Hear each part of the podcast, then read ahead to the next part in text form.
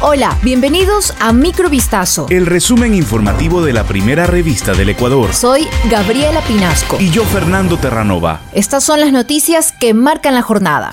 Los atentados ocurridos este lunes por parte de bandas criminales dejan un saldo de al menos cinco policías fallecidos y varios servidores heridos. En total fueron seis detonaciones producidas por artefactos explosivos en el puerto principal y tres en Esmeraldas. Así lo informaron el ministro del Interior Juan Zapata y el comandante de la Policía Nacional Fausto Salinas en rueda de prensa. Las autoridades mencionaron que estos hechos están relacionados con las acciones que el gobierno ha implementado en contra de la delincuencia. También se confirmó que ocho guías penitenciarios fueron retenidos desde la madrugada en la cárcel de Esmeraldas. Al momento se sabe que ya fueron liberados. Los ataques con explosivos ocurren al tiempo en que más de 200 reos fueron trasladados de la penitenciaría del litoral hacia cárceles de otras ciudades. Según dijo el SNAI, esto ayudará a retomar el control de ese centro penitenciario y a reducir el hacinamiento.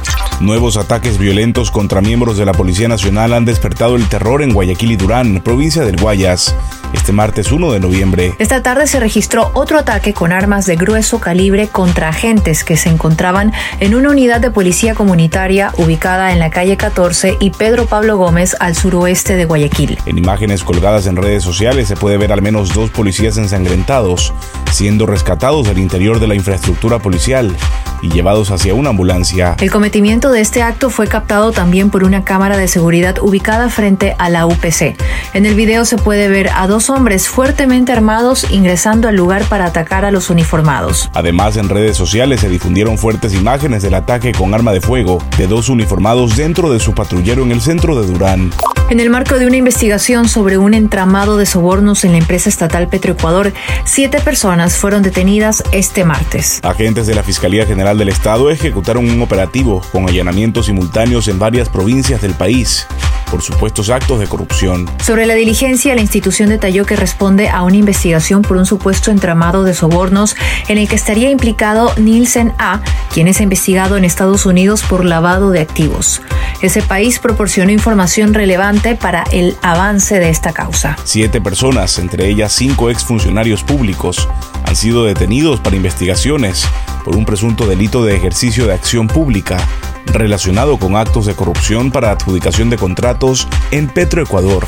El gobierno planteó destinar los recursos decomisados al narcotráfico y al terrorismo para la educación y tipificar el delito de extorsión. El ministro de Gobierno Francisco Jiménez presentó ante la Corte Constitucional para su aprobación tres preguntas adicionales para el referendo que promueve para hacer enmiendas en la Carta Magna sobre extradición, democracia y medio ambiente. Dos tienen que ver con la seguridad. La una para regular el destino de los bienes decomisados de actividades ilegales y del crimen organizado para la educación según Jiménez. Agregó que la otra interrogante apunta a tipificar el delito de extorsión y sancionar con pena privativa de libertad de 7 a 10 años a quienes obligan a efectuar negocios con intimidación por pertenecer a un grupo de delincuencia organizada.